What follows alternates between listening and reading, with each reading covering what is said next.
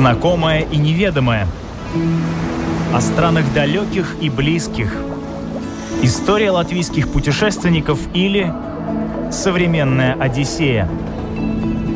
На латвийском радио 4.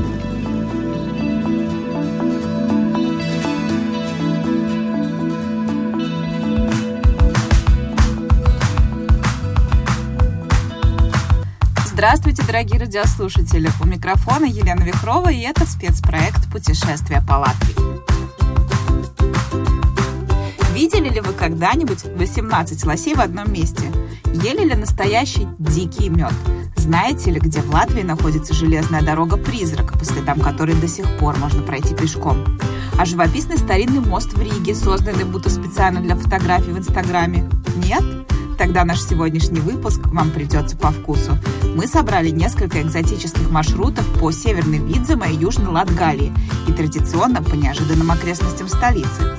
Кроме того, ставший нашим экспертом молодой отец, похоже, нашел идеальное место для прогулки с коляской. Оставайтесь с нами. Современная Одиссея на латвийском радио 4. Старое расписание поездов, газеты, журналы, скамейки в зале ожидания, билетная касса.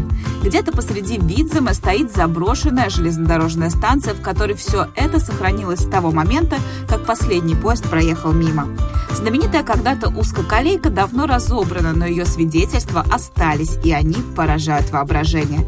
Исследовать железную дорогу-призрак, спрятанную на севере края, отправился Михаил Парахин. Об этом действительно уникальном маршруте он рассказал нашей программе.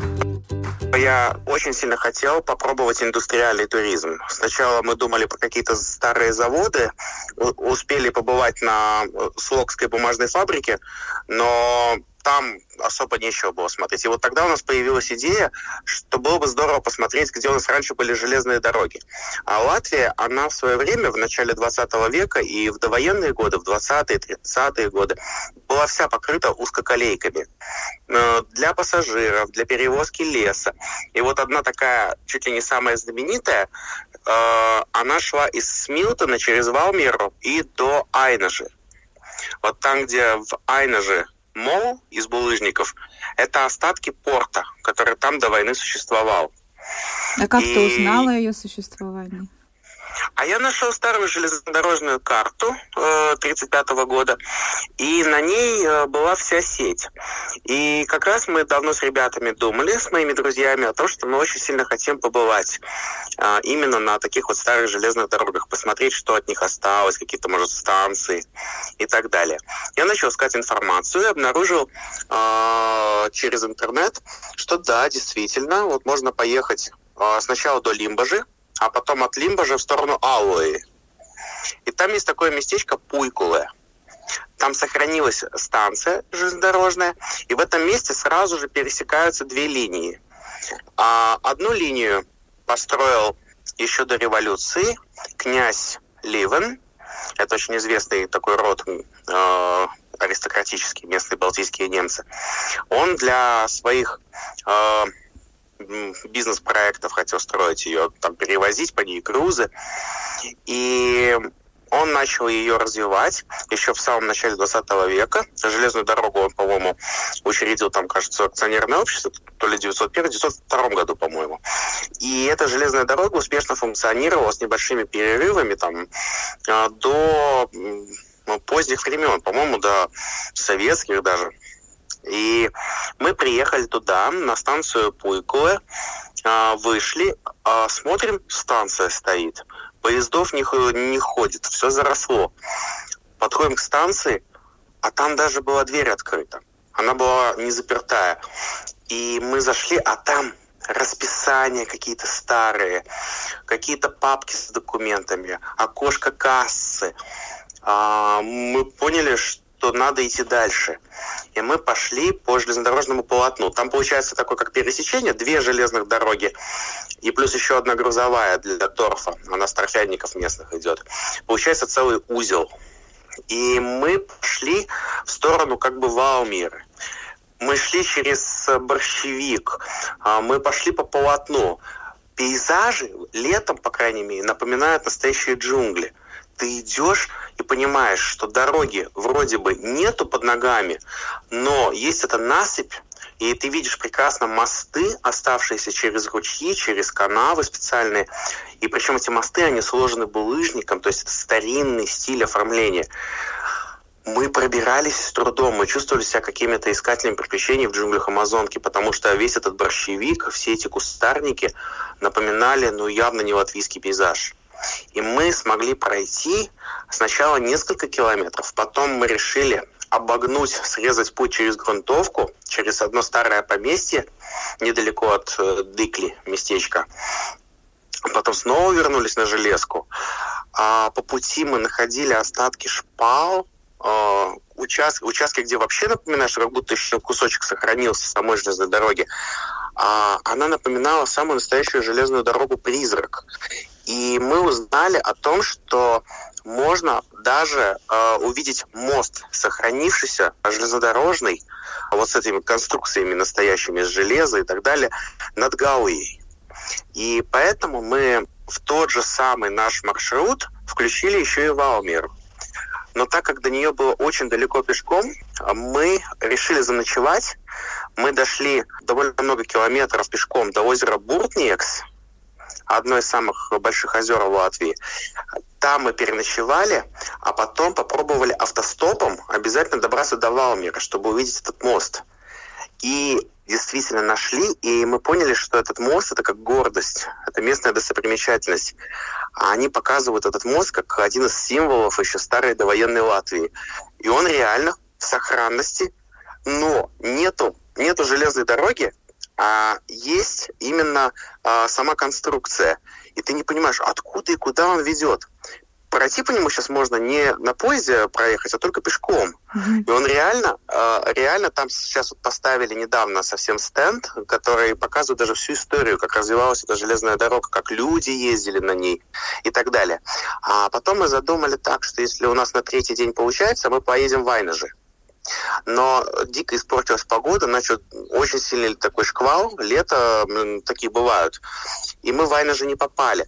Но потом я специально поехал во второй раз на Айнажскую э, часть. Э, и вот я тогда узнал, что этот мол на границе с Эстонией, в Айнаже, он не просто для красоты. Там был порт. И можно найти даже вот старые фотографии, как железная дорога, как вагоны практически заезжают на этот самый мол. Если я ничего не путаю, в Латвии больше нигде нет такого, что вагоны чуть ли не уже э, за линию берега заезжали. Вот они заезжали прямо на мол, чтобы производить разгрузку. Раньше помимо мола там еще была целая куча конструкций именно порта. Mm-hmm. И там вот эти вагоны, они делали тупик прямо в мол в этот.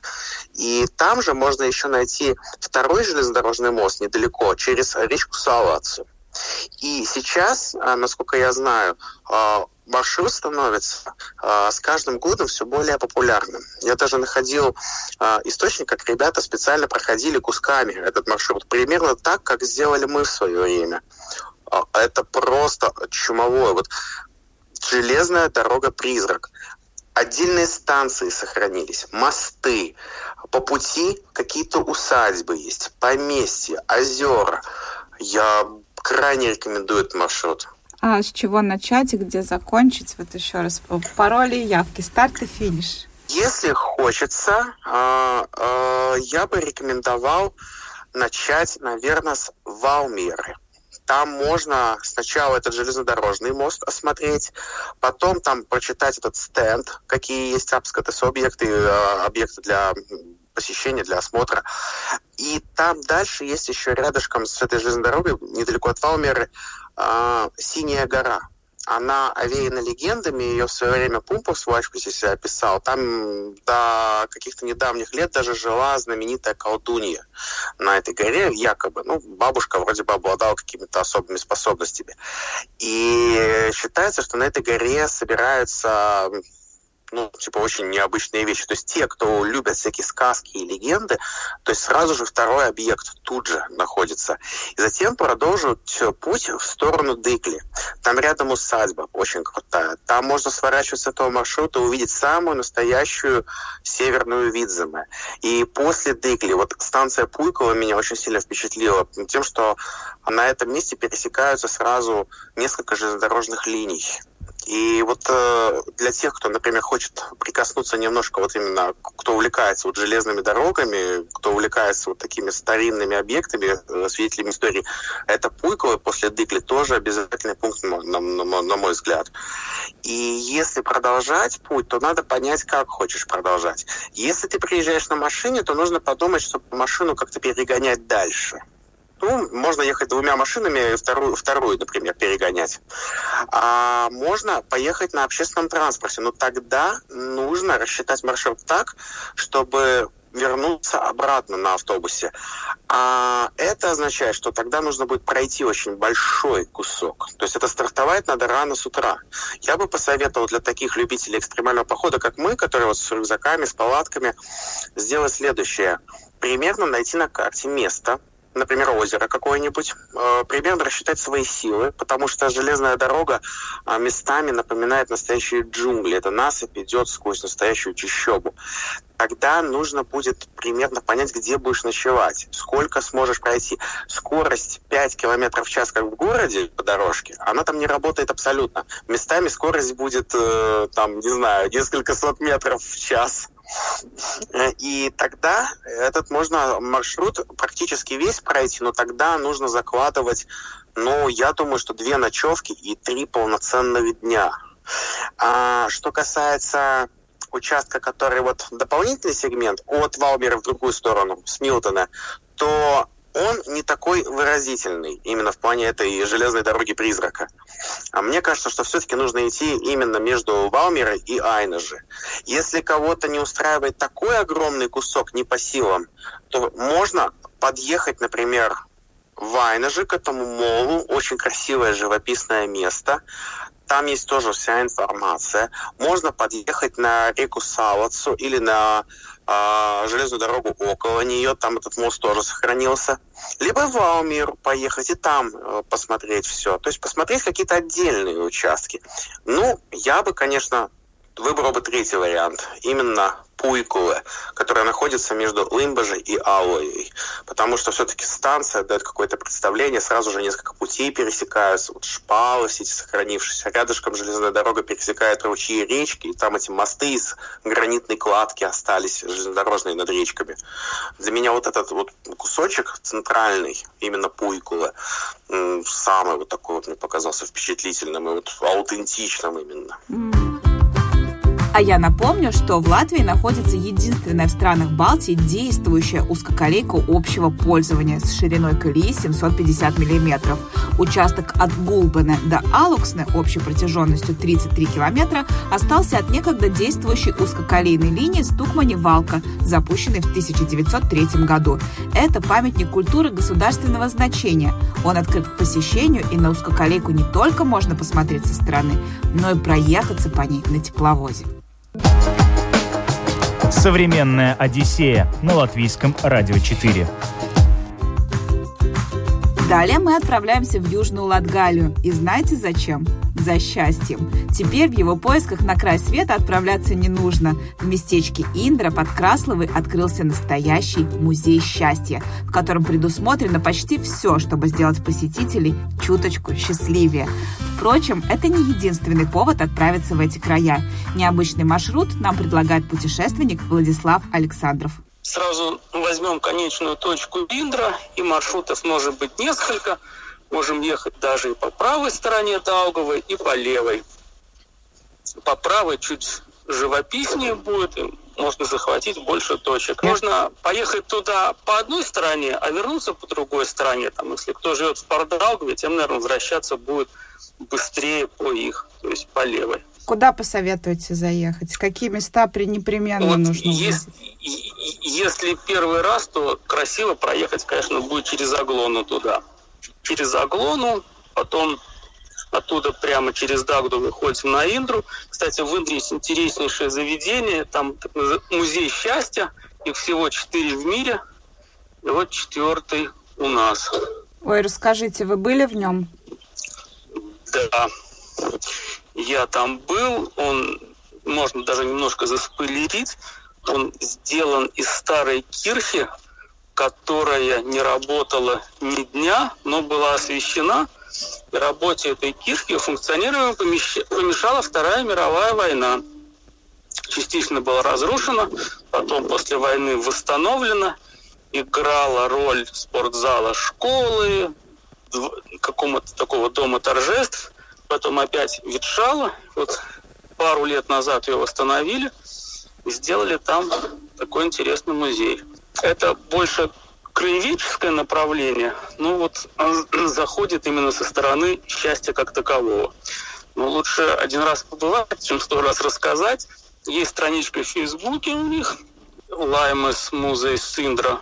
Может быть, да, а есть что-то там на туристических сайтах с тематикой Славского края. Это в самой Индре. Недалеко от Индры находится одно из немногих действующих экопоселений в Латвии, которое называется Десмос. Достаточно большая площадь. Живет постоянно там пару человек, которые пытаются жить с земли, натуральным хозяйствованием.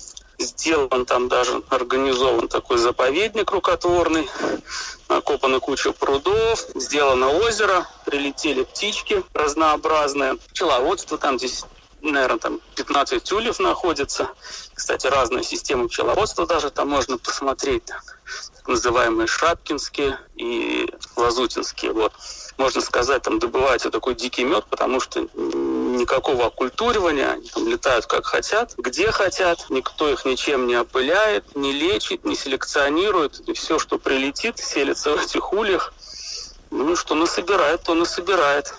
Сбор происходит как только пока мед не отлежится там по полгода в ульях, то есть сразу никто не выкачивает, диастазу он успевает набраться, и по вкусу там я еще равного не пробовал. А это экопоселение, оно открыто для любого желающего?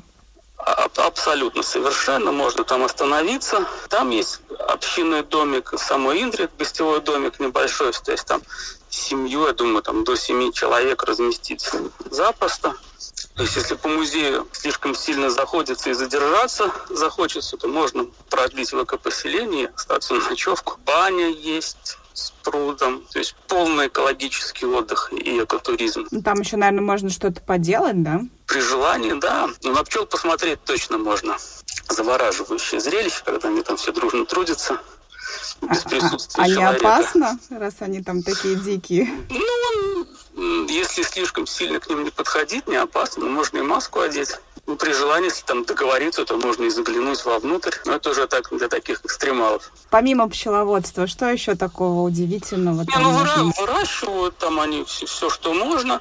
Выращивают, стараются такими методами пермакультуры. Это такие, как основатель есть Зеб Хольцер, австриец. Еще один как это, инициатор этого процесса Масанобу Фукуока, японец, то есть те, которые при минимальном воздействии на Землю стараются получать максимальные результаты. То есть, ну, как бы для ленивых, если так сказать, ну, достаточно успешно это получается. Это уже лучше тогда с огородниками, а не со мной. Из меня такой огородник не очень хороший.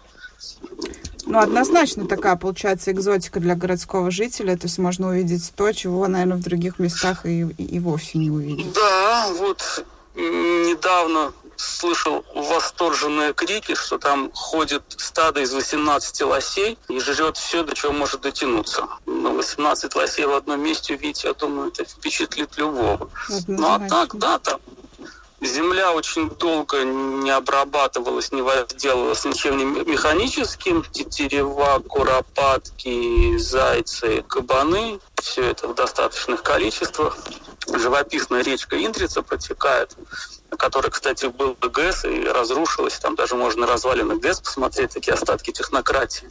И теперь дальше, если мы выезжаем уже из Индры и едем в Даугавпилском направлении через Краславу, там вдоль берега Даугава, получается, да, это правая часть Даугава и Верховья. Есть даже туристическая тропа, Раньше была смотровая вышка, но какое-то время была закрыта. Вот сейчас не могу сказать, восстановили или нет. И там, на сколько-то километров 20 до Науэна там идет. Там даже остатки какого-то древнего-древнего Двинского замка, тот, который тот еще Динабургский. То есть, то есть намеки такие на историю тоже есть. На велосипеде можно прокатиться вдоль. Можно чуть пешочком с остановками. Ну и выходим на Даугавпилс, и все, возвращаемся в Ригу. Современная Одиссея на латвийском радио 4. А сейчас маршрут для тех, кто не имеет возможности отправляться в такие далекие уголки нашей страны. Ставшая уже традиционной рубрика Дмитрия Клепикова, где он рассказывает о необычных прогулках, не выезжая за пределы Риги, вашему вниманию.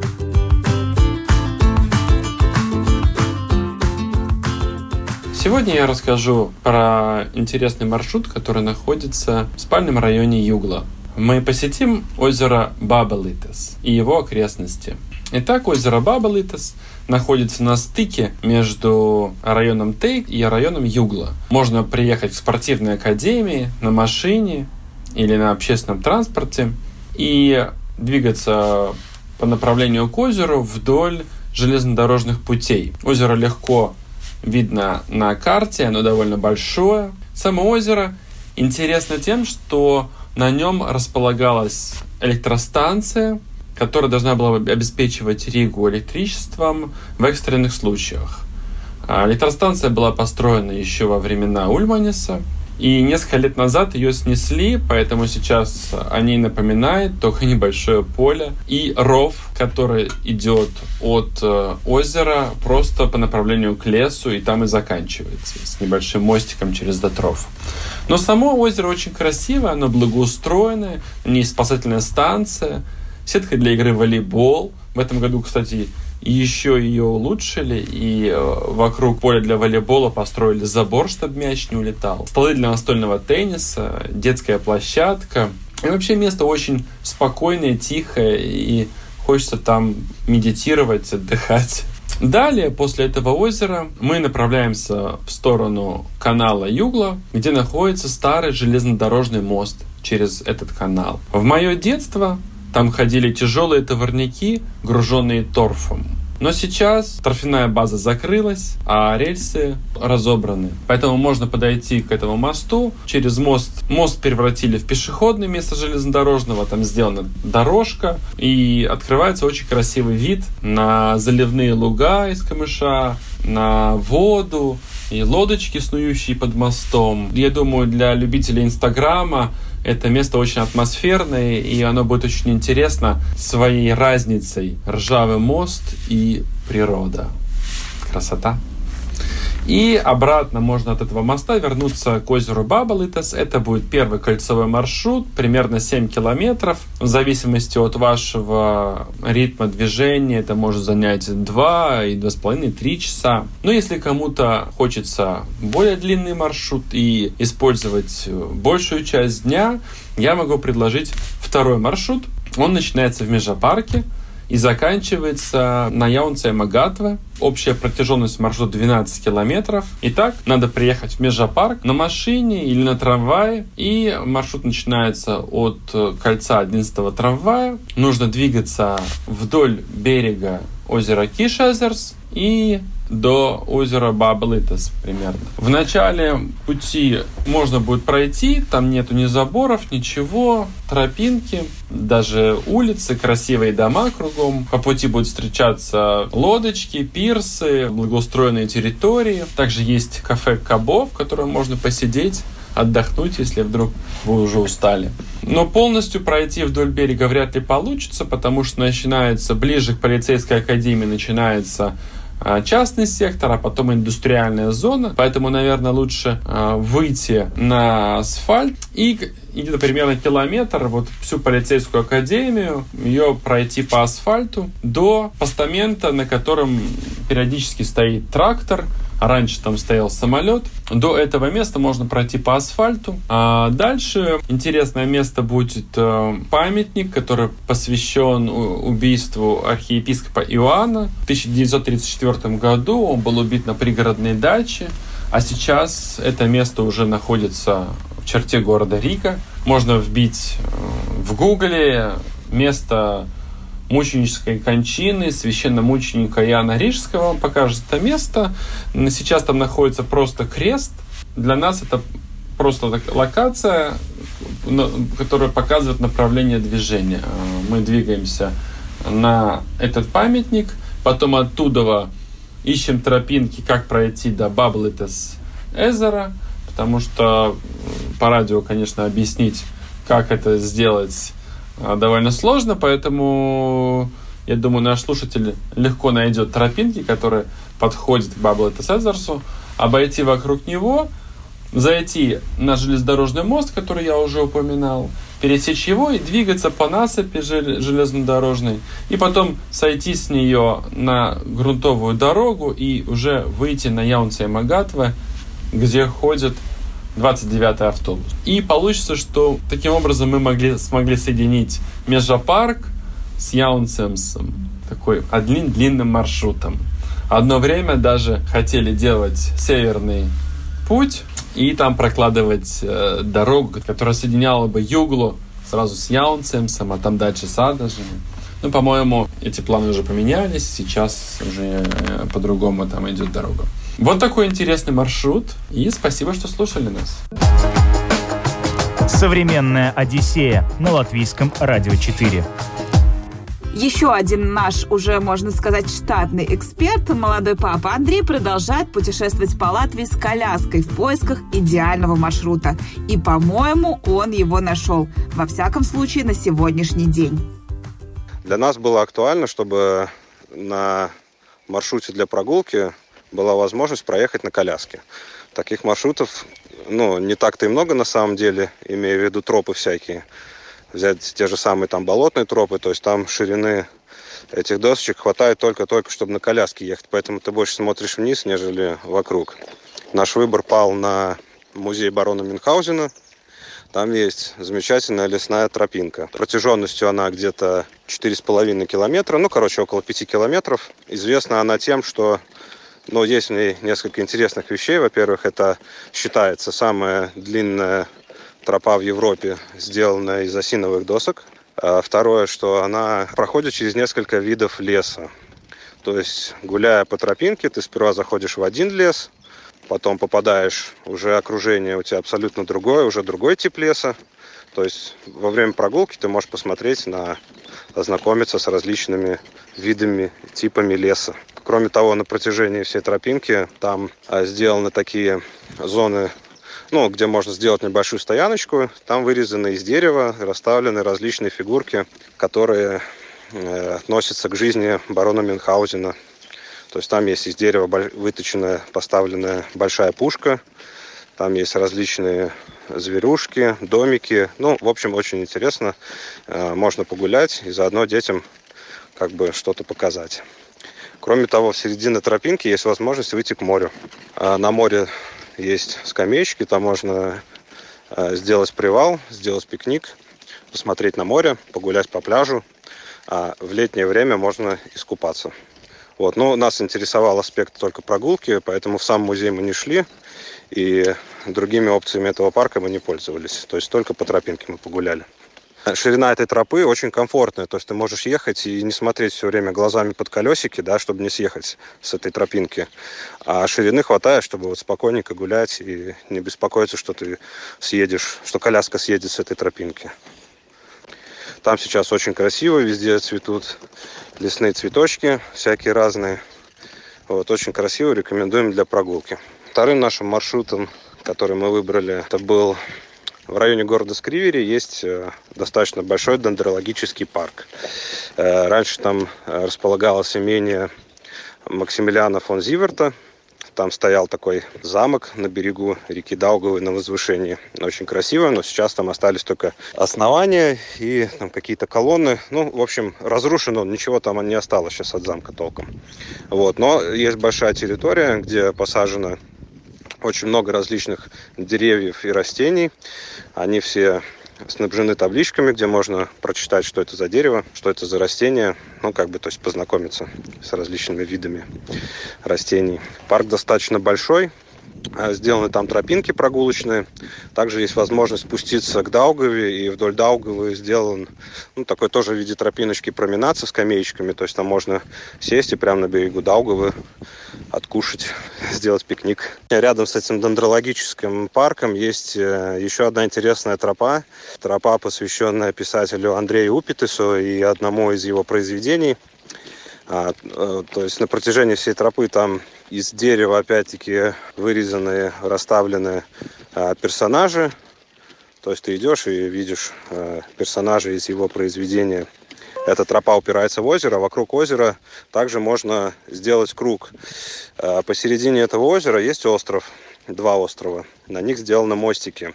В ночное время там поставлены солнечные батареи, там э, присутствует такая иллюминация ночная.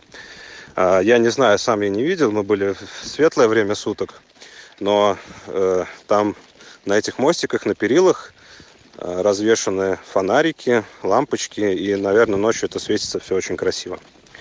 Вот, на, одном из, на, на одном из этих островов можно сделать привал, там есть столик, э, и можно сделать пикник. Также на берегу озера стоит э, такая хорошая беседочка э, с местом для костра, и к этому озеру можно подъехать прямо на машине. То есть начать свой маршрут можно прямо от озера. Родители, не бойтесь путешествовать с коляской. Это возможно и очень даже увлекательно, просто требует чуть больше подготовки. Современная Одиссея на латвийском радио 4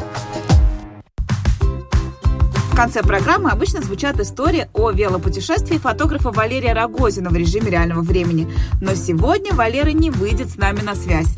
Нет-нет, с ним все в порядке, ничего не случилось. Просто я напомню, в прошлый раз он собирался проехать мимо Риги, но мимо в итоге не получилось. Как всегда, какие-то дела заставили заехать домой, потому рассказывать путешественнику пока не о чем. Но со дня на день он вновь отправится в путь, в Латгалию, и мы продолжим следить за его велопробегом. Ну а я отправляюсь искать для вас новые маршруты. Кстати, «Современную Одиссею» вы можете слушать не только на радиоволнах и в интернете. Программа доступна также в Spotify и в подкастах Apple и Google. Скачивайте и включайте нас в любое удобное для вас время. Ну а я, Елена Вихрова, прощаюсь с вами. До новых встреч. Пока-пока. «Современная Одиссея» на Латвийском радио 4.